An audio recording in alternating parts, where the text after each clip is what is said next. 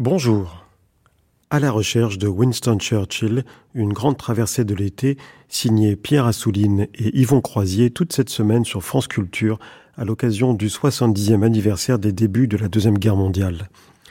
Tous les jours, durant toute la matinée, des archives des grands discours de Churchill, puis un face-à-face entre deux historiens français ou britanniques, suivi par une partie documentaire émaillée de reportages, d'interviews et d'extraits de films, Enfin, la lecture par des comédiens de lettres personnelles, intimes parfois, secrètes souvent, échangées durant leur longue vie commune entre le plus célèbre des Anglais et sa femme, Clémentine. Et puis chaque jour, nous explorons le grand homme dans chacune des dimensions où son génie chaotique s'est révélé. Troisième épisode de notre série, l'écrivain, car on l'oublie parfois, il est l'auteur d'une œuvre historique considérable dont les mémoires furent l'apothéose et lui valurent le prix Nobel de littérature, laurier que son unique roman ne lui aurait pas suffi à obtenir. Un écrivain atypique qui dicte des dizaines de pages chaque jour au lit, confie ses recherches à des dizaines de collaborateurs, fait relire sa copie par les intéressés afin de ne désobliger personne et churchillise le tout en y mettant sa patte inimitable. Nous le retrouverons dans ses propres mots, par sa voix, à travers son verbe, qui a beaucoup fait pour sa légende. Puis, dans un débat entre deux historiens qui évoqueront notamment la bataille d'Angleterre, Guillaume Piketty et François Delplat. Après quoi, nous partirons sur les traces de Churchill avant de l'écouter entamer une conversation épistolaire avec sa femme qui dura près de 60 ans. Mais tout de suite, les archives.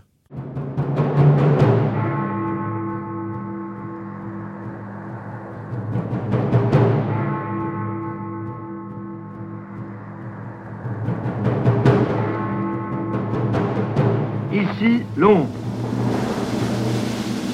Le Premier ministre, M. Winston Churchill, parle aux Français.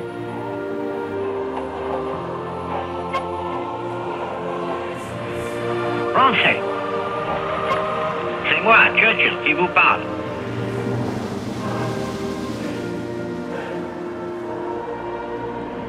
I have nothing to offer but blood, toil, tears, and sweat. Dormez bien, rassemblez vos forces pour l'aube, car l'aube viendra, elle se lèvera, brillante pour les braves, douce pour les fidèles qui auront souffert.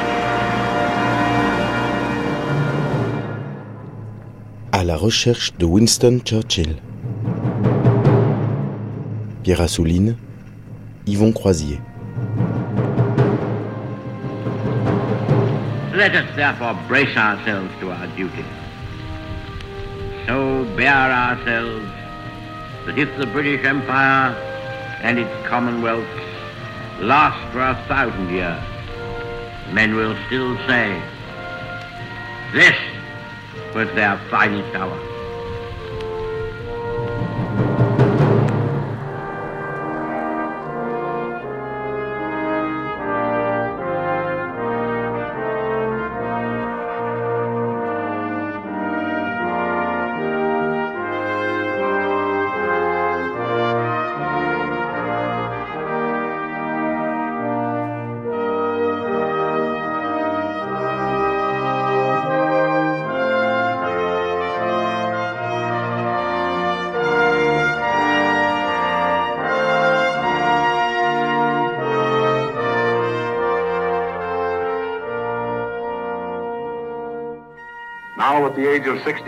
Aujourd'hui, à l'âge de 65 ans et pour la première fois de sa carrière de journaliste, d'historien et d'homme politique, Winston Churchill, homme imposant, à la carrure massive, devient Premier ministre. Les journalistes devront accorder davantage qu'une note de bas de page à cet homme remarquable quoi qu'il se passe. Il entre en fonction avec le considérable avantage d'être celui qui avait raison et aussi celui d'être le meilleur orateur du pays. Winston Churchill n'a jamais été connu pour sa prudence. Une fois qu'il aura formé son gouvernement, vous pouvez vous attendre à voir ce pays vivre dangereusement. Hitler a dit que le Reich allait durer mille ans. L'action de M. Churchill ne s'inscrit pas dans ce long terme. Mais les décisions prises par ce nouveau Premier ministre, avec son sourire enfantin et son sens de l'humour, pourraient bien déterminer l'issue de cette guerre.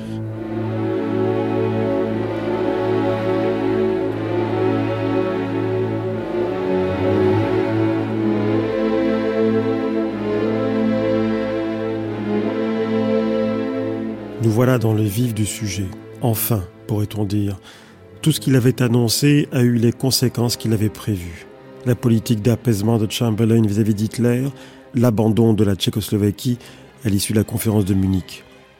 L'heure n'est plus à prévenir les parlementaires à la Chambre des communes qu'ils ont le choix entre la guerre et le déshonneur. Maintenant, ils sont au pied du mur et ils ont et la guerre et le déshonneur. Churchill avait raison, mais il n'est pas homme à remâcher ses aigreurs et son amertume après une trop longue traversée du désert. Alors, alors, Winston is back. Le voilà à nouveau aux commandes des armées, comme au début de la Première Guerre mondiale, mais avec davantage de bouteilles, c'est le cas de le dire. Et même plus qu'en 14-18, car il dirige l'air, la mer et le ministère de la Défense, en plus de sa charge de Premier ministre. L'homme des grands discours va donner toute sa mesure. L'époque s'y prête. Tout ce qui sort de sa bouche est écrit, plus encore lorsqu'il s'exprime devant un micro. Et là, il est vraiment à son meilleur, tour à tour percutant, émouvant, bouleversant, marquant. Il tient son peuple par son sens des formules, par son timbre de voix si singulier qu'il crut en être affligé avant de découvrir que son aisément et cette manière si caractéristique de prononcer les S, au lieu de l'handicaper, le sert car elle le rend encore plus proche du commun. Écoutez-le dans son fameux discours du 13 mai 1940. On Friday evening last, I received His Majesty's commission to form a new administration. It was the evident wish Vendredi dernier, dans la soirée, Sa Majesté m'a confié la mission de former un nouveau gouvernement.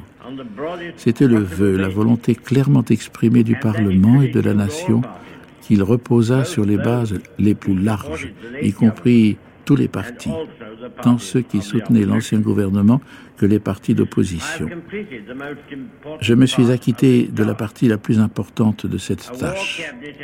Un cabinet de guerre constitué de cinq membres a été formé qui représente, avec les libéraux de l'opposition, l'unité de la nation. Les chefs des trois partis ont accepté de servir dans le cabinet de guerre ou au plus haut poste de l'État. Former un gouvernement d'une telle envergure et d'une telle complexité constitue déjà en soi une lourde entreprise.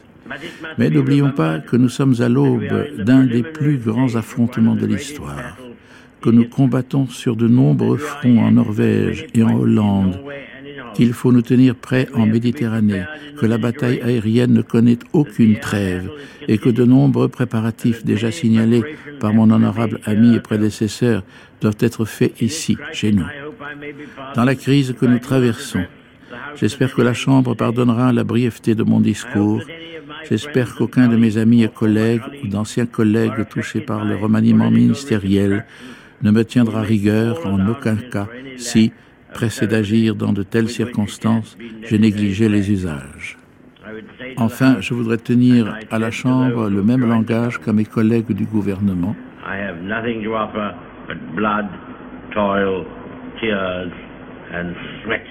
Je n'ai rien à offrir que du sang, du labeur, des larmes et de la sueur. Nous faisons face à la plus terrible des épreuves. Nous avons devant nous main long mois de lutte et de souffrance. I will say it is to wage war by sea, land and air, with all our might and with all the strength that God can give us. Vous me demandez ce qu'est notre politique. Je peux vous le dire.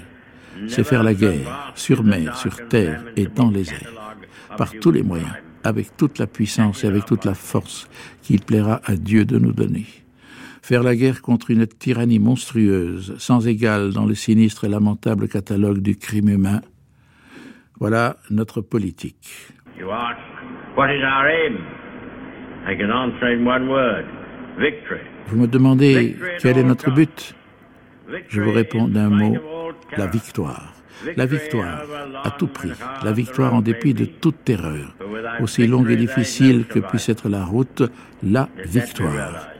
Car sans victoire, il n'est point de salut. Prenez-en conscience. Point de salut pour l'Empire britannique, point de salut pour tout ce que l'Empire britannique a toujours défendu, point de salut pour le désir et la force qui ont de tout temps poussé l'humanité, toujours plus avant, vers le progrès. C'est plein d'espoir et d'enthousiasme que j'assume ma tâche, car je le sais, les hommes ne peuvent pas manquer à notre cause.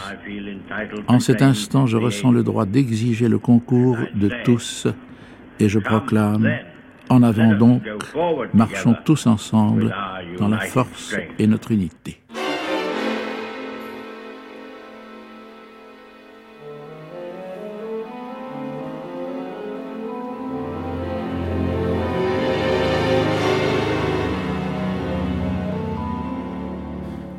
Nous sommes le 19 mai 1940. La percée allemande est un désastre pour l'armée française.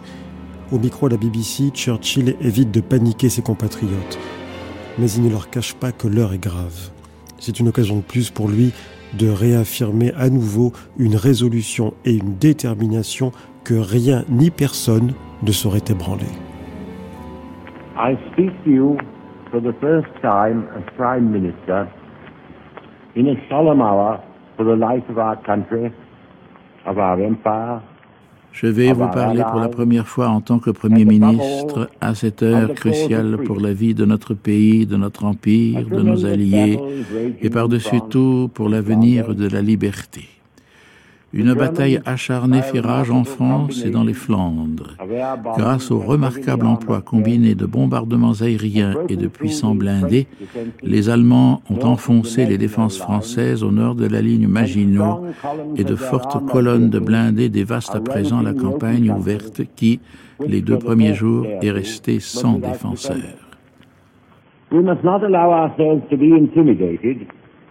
By the presence of these armored vehicles in unexpected places behind our lines. Nous ne devons en aucun cas être intimidés par la présence inattendue de ces éléments blindés derrière nos lignes. S'ils se trouvent en arrière de notre front, les Français, eux aussi, en de nombreux endroits, combattent activement derrière les lignes allemandes. Chacun des deux camps se trouve ainsi dans une position extrêmement dangereuse. Si l'armée française et la nôtre sont bien employées, comme je pense qu'elles le seront, si les Français ont toujours ce génie du redressement et de la contre-attaque qui a si longtemps fait leur réputation, si l'armée britannique fait preuve de cette endurance opiniâtre et de cette solidité au combat dont le passé nous offre tant d'exemples, alors le théâtre des opérations peut connaître un bouleversement soudain.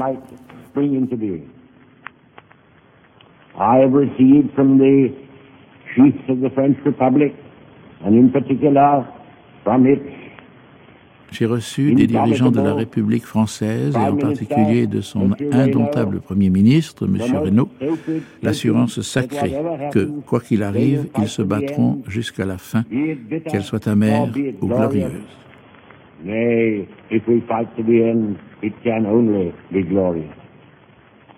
Que dis-je Si nous luttons jusqu'au bout, elle ne peut être que glorieuse. Dans la longue histoire de la France et de la Grande-Bretagne, cette période est l'une des plus terrifiantes. C'est également, sans aucun doute, la plus sublime. Côte à côte, sans autre renfort que celui de leurs amis et parents dans les grands dominions et dans les vastes empires qui vivent sous leur protection, côte à côte, le peuple britannique et le peuple français se sont portés en avant pour sauver non seulement l'Europe, mais l'humanité tout entière de la tyrannie la plus infâme et la plus vile qui ait jamais obscurci et souillé les annales de l'histoire. C'est aujourd'hui le dimanche de la Trinité. Il y a des siècles, des paroles ont été écrites pour appeler et encourager les fidèles serviteurs de la vérité et de la justice. Armez-vous et soyez valeureux. Et soyez prêts à la bataille, car mieux vous périr au combat que de voir outrager notre nation et notre autel. Que la volonté du Seigneur s'accomplisse sur la terre comme au ciel.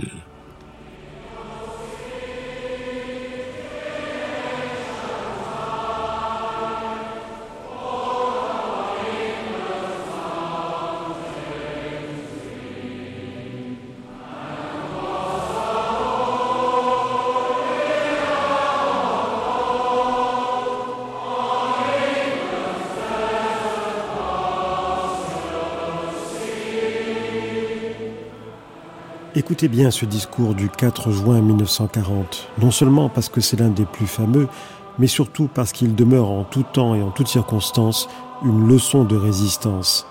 Il faut imaginer les Anglais rivés à leur poste de TSF et écoutant cette voix leur jurer et leur faire jurer qu'ils se battront tous jusqu'au bout et que jamais ils ne se rendront. This was a great trial of strength between the British and German air forces.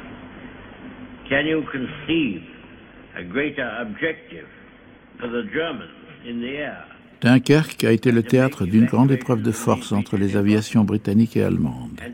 Pouvez-vous imaginer pour l'aviation allemande un objectif plus important que d'interdire l'évacuation depuis ces plages et de couler tous les navires qui s'y trouvaient rassemblés presque par milliers? Pouvons-nous concevoir un objectif militairement plus important et plus lourd de conséquences pour la suite de la guerre que celui-ci? Ils ont fait tout ce qu'ils ont pu, mais ils ont été repoussés et ils ont échoué. Nous avons évacué l'armée et ils ont payé au quadruple chacune des pertes qu'ils nous ont infligées.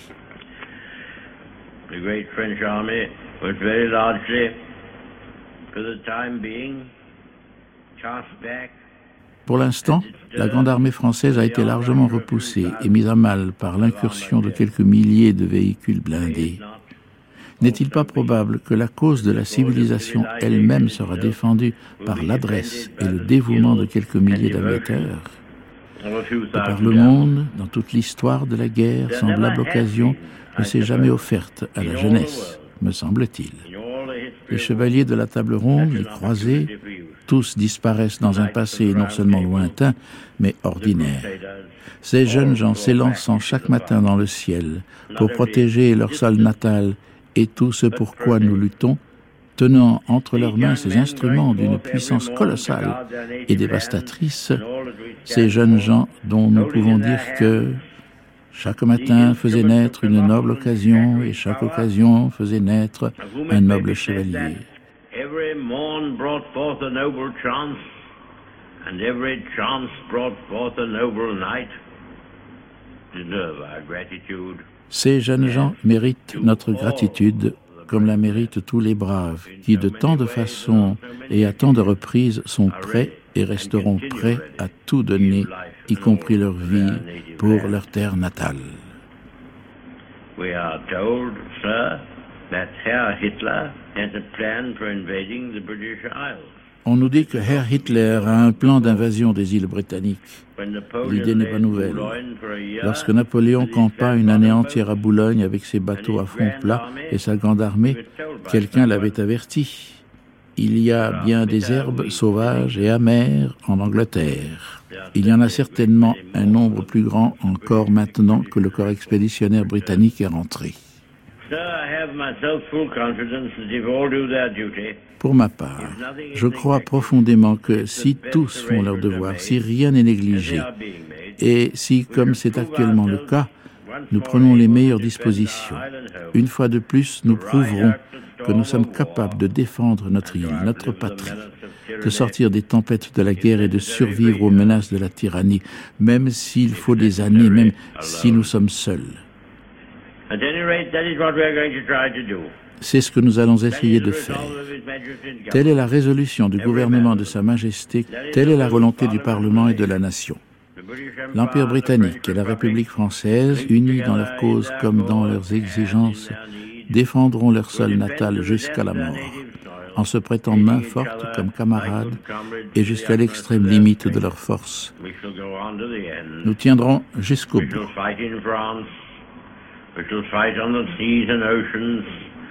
Nous nous battrons en France, nous nous battrons sur les mers et les océans.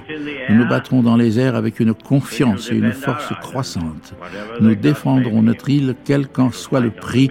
Nous nous battrons sur les plages, nous nous battrons sur nos terrains d'aviation, nous nous battrons dans les champs et dans les rues, nous nous battrons dans les collines. Nous nous rendrons jamais. I do not for a moment believe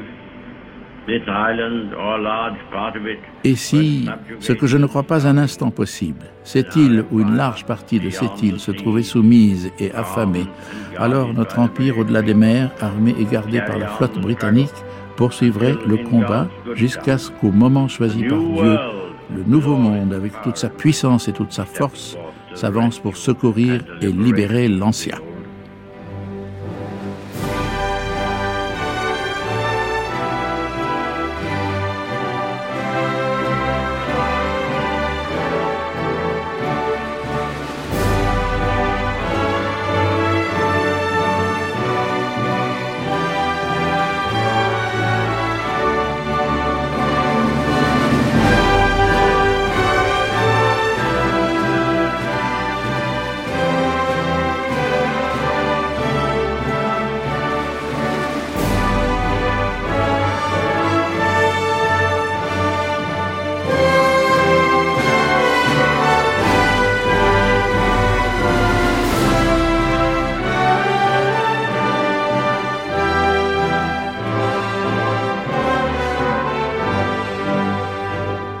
Désormais, Churchill n'exhorte plus seulement ses compatriotes à défendre leur île, mais à incarner l'âme de la défense du monde libre.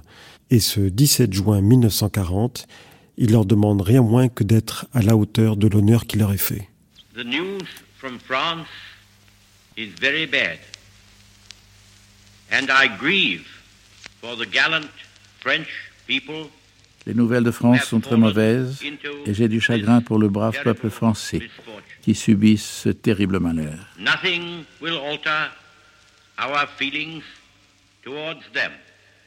Rien ne changera nos sentiments à son égard ou notre assurance que le génie de la France va se relever. What has happened in France makes no difference to British faith and purpose. Ce qui s'est passé en France ne fait aucune différence quant à l'engagement des Britanniques et leur objectif. Nous sommes devenus l'âme de la défense du monde libre, ces champions en armes. Nous devons faire de notre mieux pour être à la hauteur de ce grand honneur.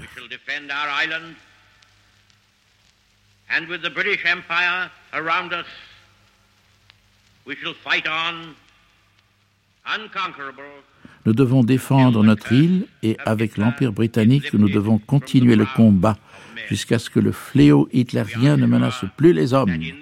Nous sommes certains qu'à la fin, tout ira bien.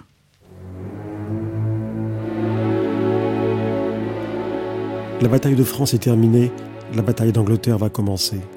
À la Chambre des communes, puis au micro de la BBC, Churchill appelle à nouveau à résister.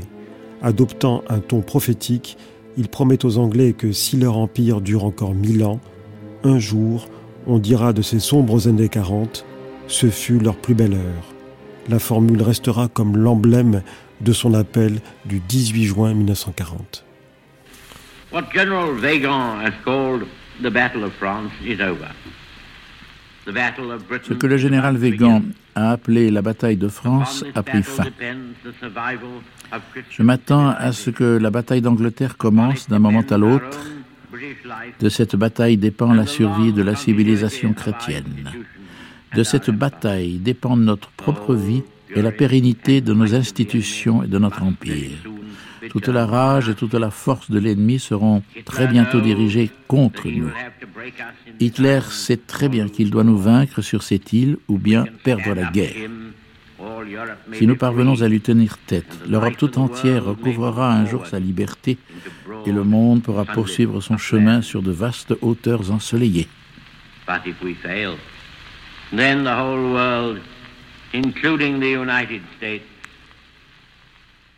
Mais si nous échouons, alors le monde entier, y compris les États-Unis, y compris tout ce que nous avons connu et aimé, sombrera dans les abysses d'un nouvel âge obscur, que les lumières d'une science pervertie rendront plus sinistre et peut-être plus long encore.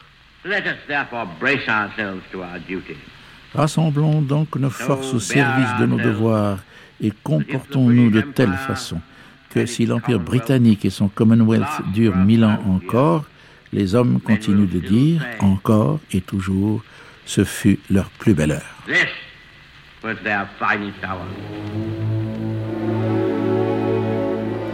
En ce 14 juillet 1940, la Luftwaffe, nettement supérieure en nombre, écrase l'Angleterre sous les bombes. La bataille est terrible. Il faut tenir. Alors Churchill prend des accents religieux pour invoquer la cause sacrée que défend la Grande-Bretagne dans sa lutte contre le mal. Now it has come to us stand alone in the breach and face the worst.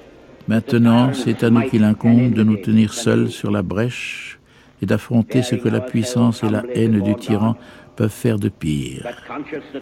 Humble devant Dieu, mais conscient que nous servons une cause sacrée, nous sommes prêts à défendre notre terre natale contre l'invasion qui la menace. Nous sommes seuls à combattre par nous-mêmes, mais nous ne combattrons pas seulement pour nous-mêmes. Ici, en cette solide ville de refuge, dépositaire des progrès de l'humanité et garante de la civilisation chrétienne, ici, protégée par les mers et les océans sur lesquels règne notre marine, protégée dans le ciel par les prouesses et les sacrifices de nos aviateurs, nous attendons sans crainte un assaut qui est imminent.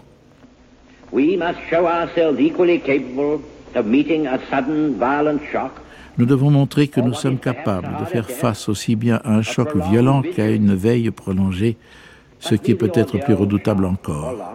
Mais que l'épreuve soit vive ou durable, ou les deux, nous ne négocierons pas, nous ne souffrirons aucun pour parler, nous pouvons faire grâce, mais jamais nous la demanderons. Que l'envahisseur arrive donc en Grande-Bretagne. Le peuple ne se couchera pas devant lui avec soumission, comme nous l'avons vu faire, hélas, dans d'autres pays. Nous défendrons chaque village, chaque bourgade et chaque ville. L'immense étendue de Londres elle-même défendue rue par rue pourrait aisément engloutir une armée tout entière. Et nous préférerions voir Londres en ruine en cendres plutôt que de la voir tomber dans l'infâme abjection de l'esclavage. Il est donc de mon devoir d'énoncer ces faits parce qu'il est nécessaire de faire savoir à notre peuple nos intentions et ainsi de le rassurer.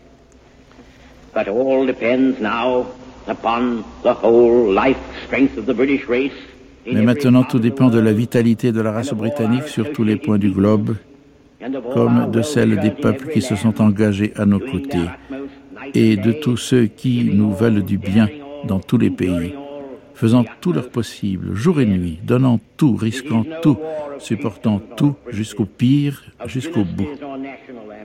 Cette guerre n'est pas une guerre de chefs, de clans ou de princes, de dynasties ou d'ambition nationale. C'est une guerre des peuples et des valeurs.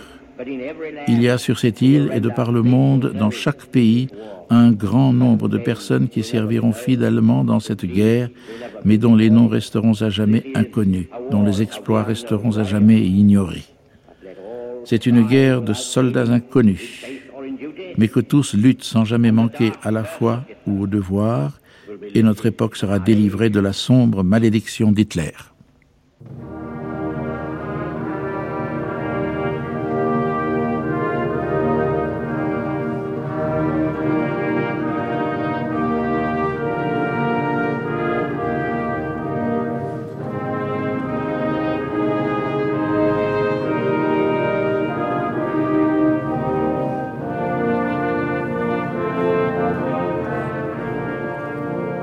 Intraitable certainement, et aussi implacable, intransigeant, inflexible, mais parfois l'armure du combattant se fissure, comme ce jour où le journaliste américain Ed Murrow, accompagnant Churchill dans les décombres de l'East End bombardé, voit le vieux lion pleurer.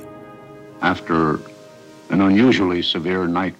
Après une attaque de nuit particulièrement terrible, M. Churchill marchait sur l'East India Dock Road, je crois. Il avançait avec précaution parmi les décombres. La rue était couverte de débris de verre et de briques.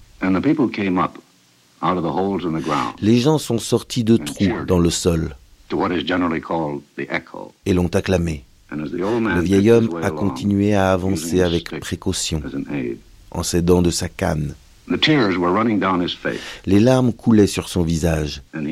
Il a dit, ils se comportent comme si je leur avais apporté une grande victoire. Il pleurait sans aucune honte ou embarras. Si je devais trouver un commentaire pour cette image, je dirais qu'il était trop courageux pour ne pas pleurer.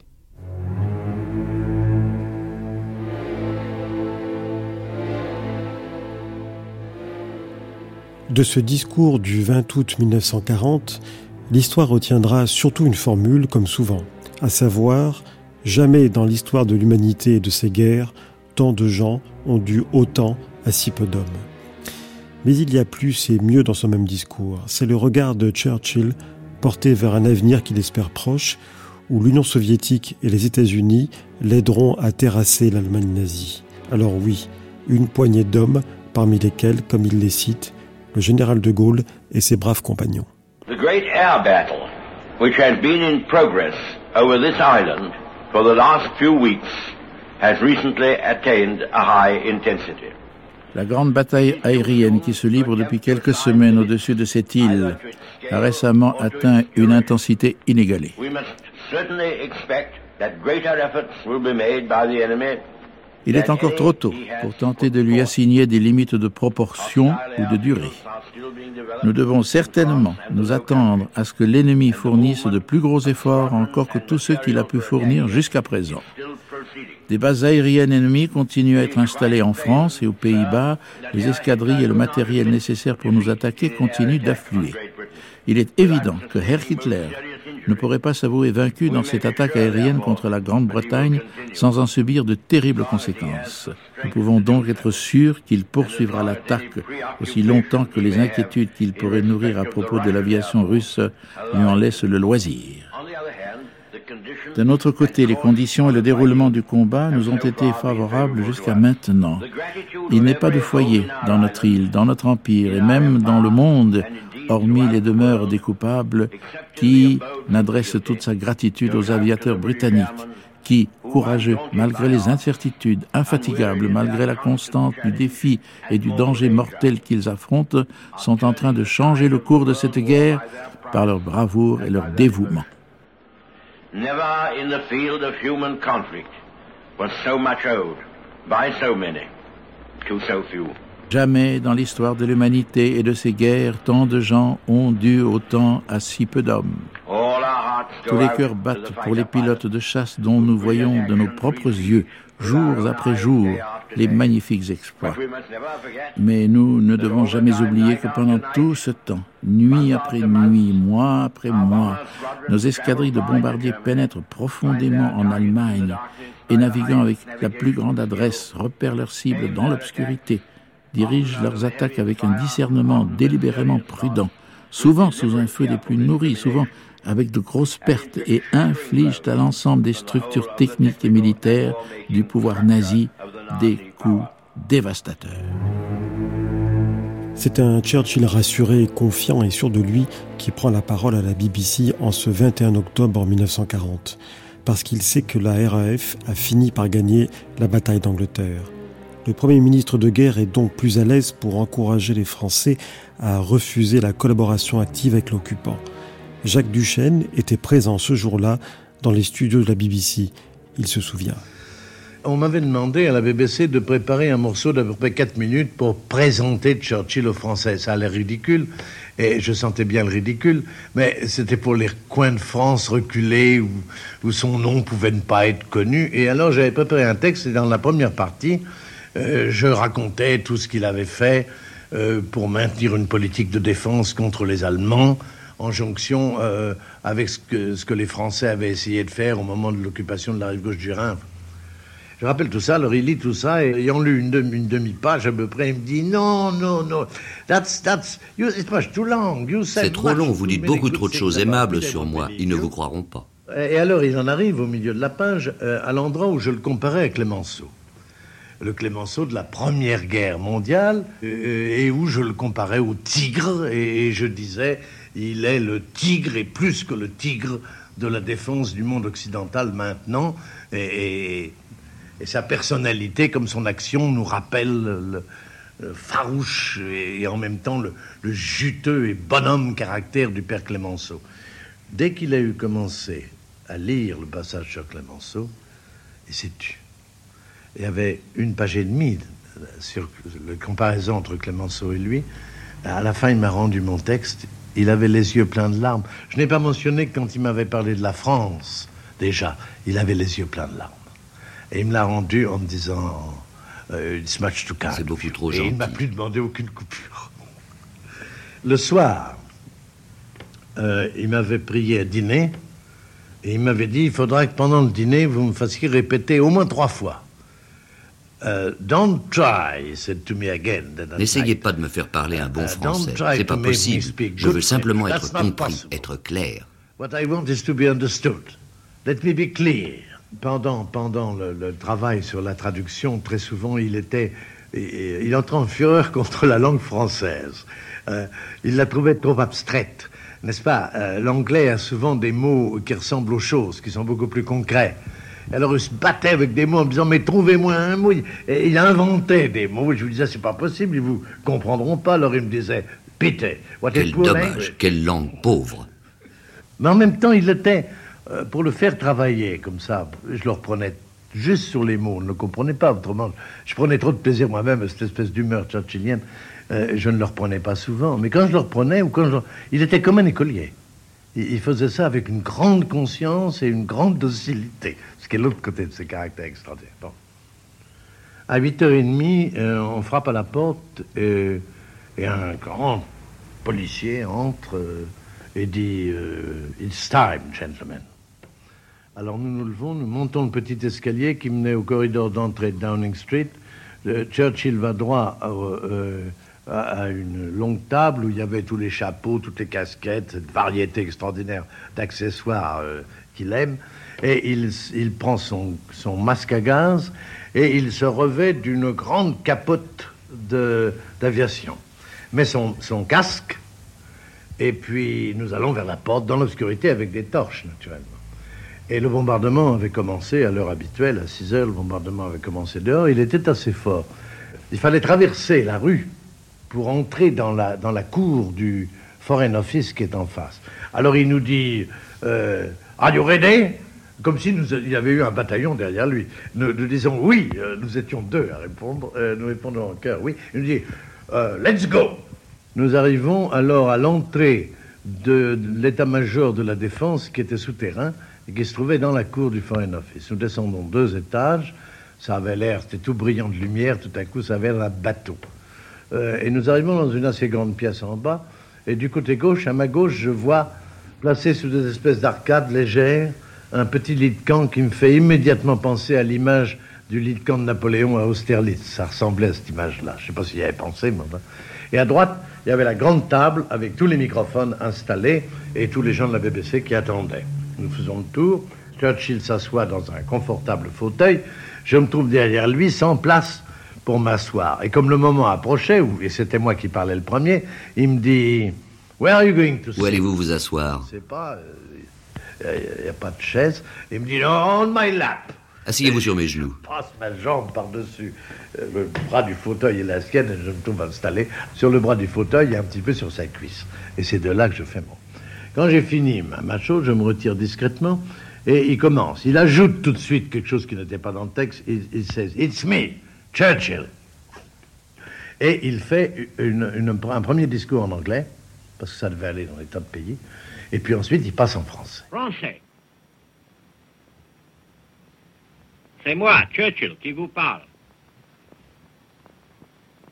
Pendant plus de 30 ans, dans la paix comme dans la guerre. J'ai marché avec vous et je marche encore avec vous aujourd'hui sur la vieille route. Cette nuit, je m'adresse à vous dans tous vos foyers, partout où le sort vous a conduit. Et je répète la prière qui entourait vos louis d'or.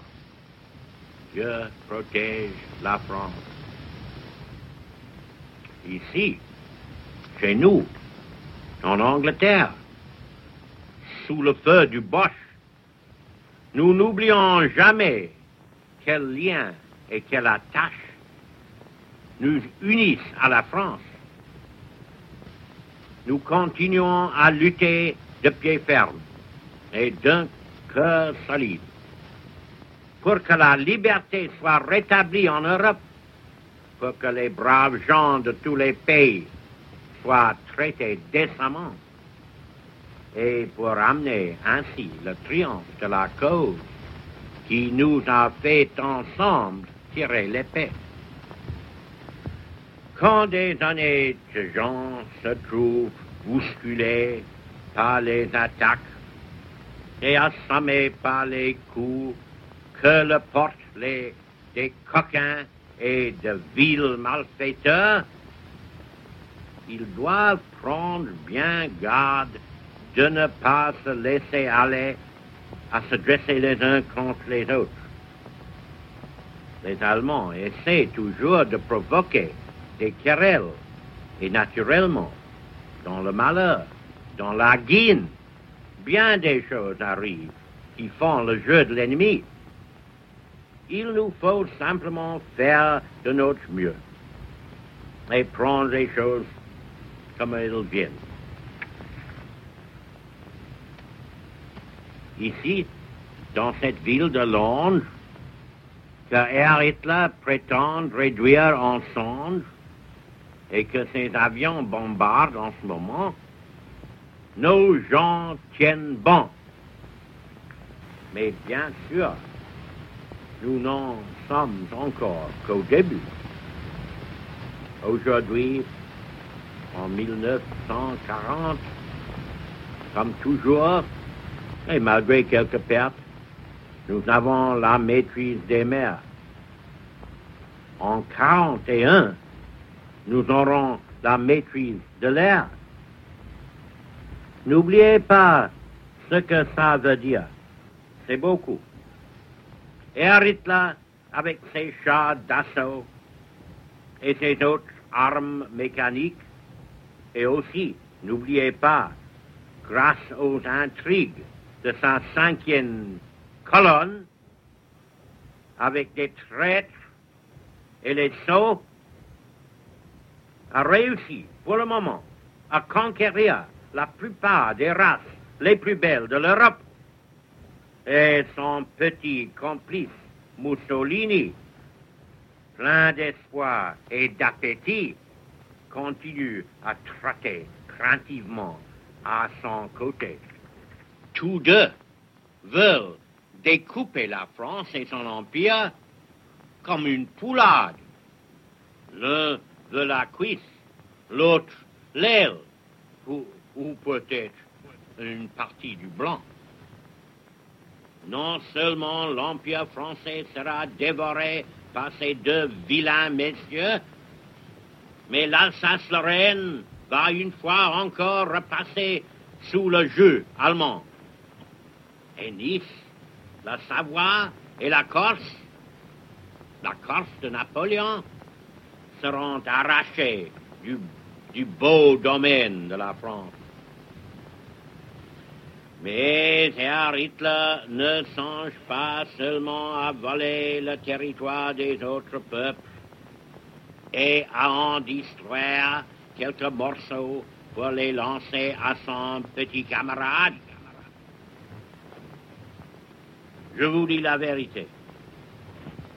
Et il faut que vous me croyiez.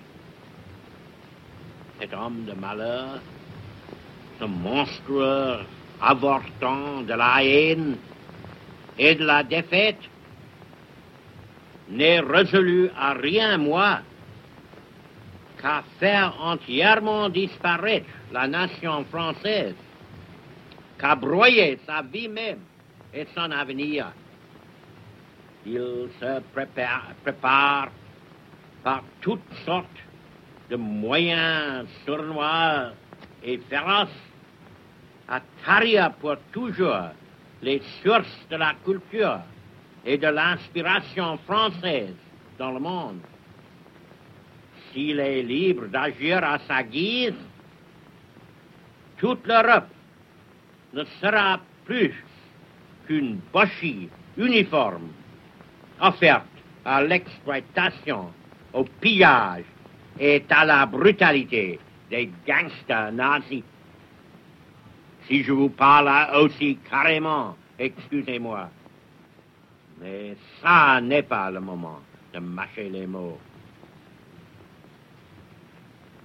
Ce ne sont pas les conséquences de la défaite que la France va aujourd'hui avoir à subir de la main des Allemands. Elle va parcourir toutes les étapes d'un anéantissement complet. Armée, marine, aviation, religion, loi, langage, culture, institutions, littérature, histoire, tradition, tout va être effacé par la force brutale d'une armée triomphante et par les ruses scientifiques et basses d'une police secrète impitoyable. Français, armez vos cœurs à neuf avant qu'il ne soit trop tard. Rappelez-vous de quelle façon Napoléon disait avant une de ses batailles, soldats, à Jena, quand ces mêmes Prussiens, aujourd'hui si arrogants, vous étiez un contre trois, à Montmirail, un contre six. Je refuse de croire que l'âme de la France soit morte et que sa place parmi les grandes nations du monde puisse être perdue pour jamais. Tous les complots et tous les crimes derrière Hitler sont en train d'attirer sur sa tête et sur son régime un châtiment que beaucoup d'entre nous verront de leur vivant. Il n'y aura pas si longtemps à attendre. L'aventure suit son cours. Nous sommes sur sa piste. Et nos amis de l'autre côté de l'Atlantique y sont aussi. Et vos amis de l'autre côté de l'Atlantique y sont aussi. Si lui ne peut pas nous détruire, nous, nous sommes sûrs de le détruire avec toute sa clique et tous leurs travaux. Ayez donc espoir et confiance. Rira bien qui rira le dernier.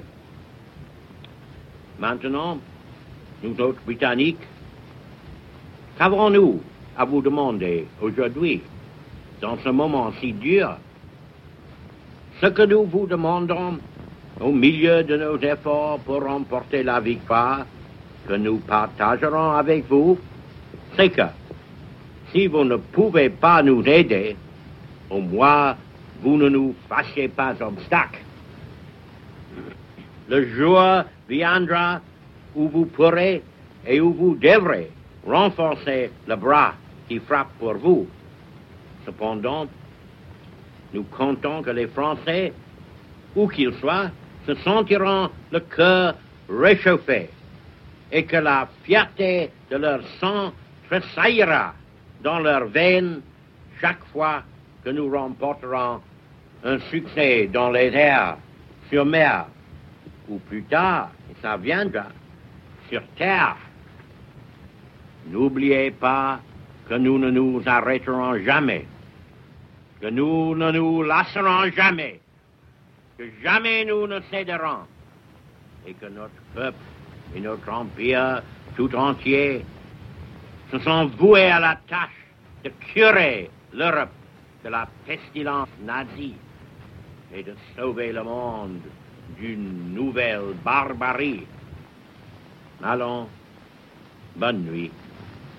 Dormez bien, rassemblez vos forces pour l'aube, car l'aube viendra. Elle se lèvera brillante pour les braves, douce pour les fidèles qui auront souffert, glorieuse sur les tombeaux des héros. Vive la France et vive aussi le soulèvement des braves gens de tous les pays qui cherchent leur patrimoine perdu et marchent vers les temps meilleurs.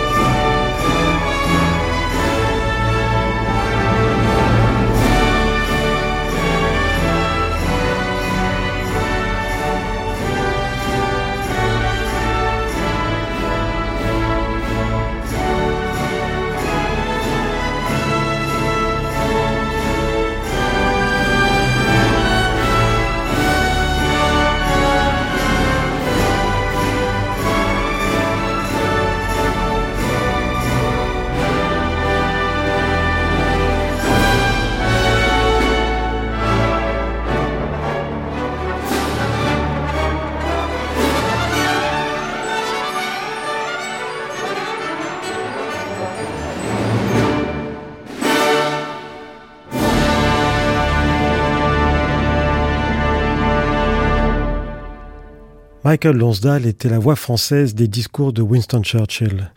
Dans quelques instants, le deuxième temps de notre grande traversée, le débat.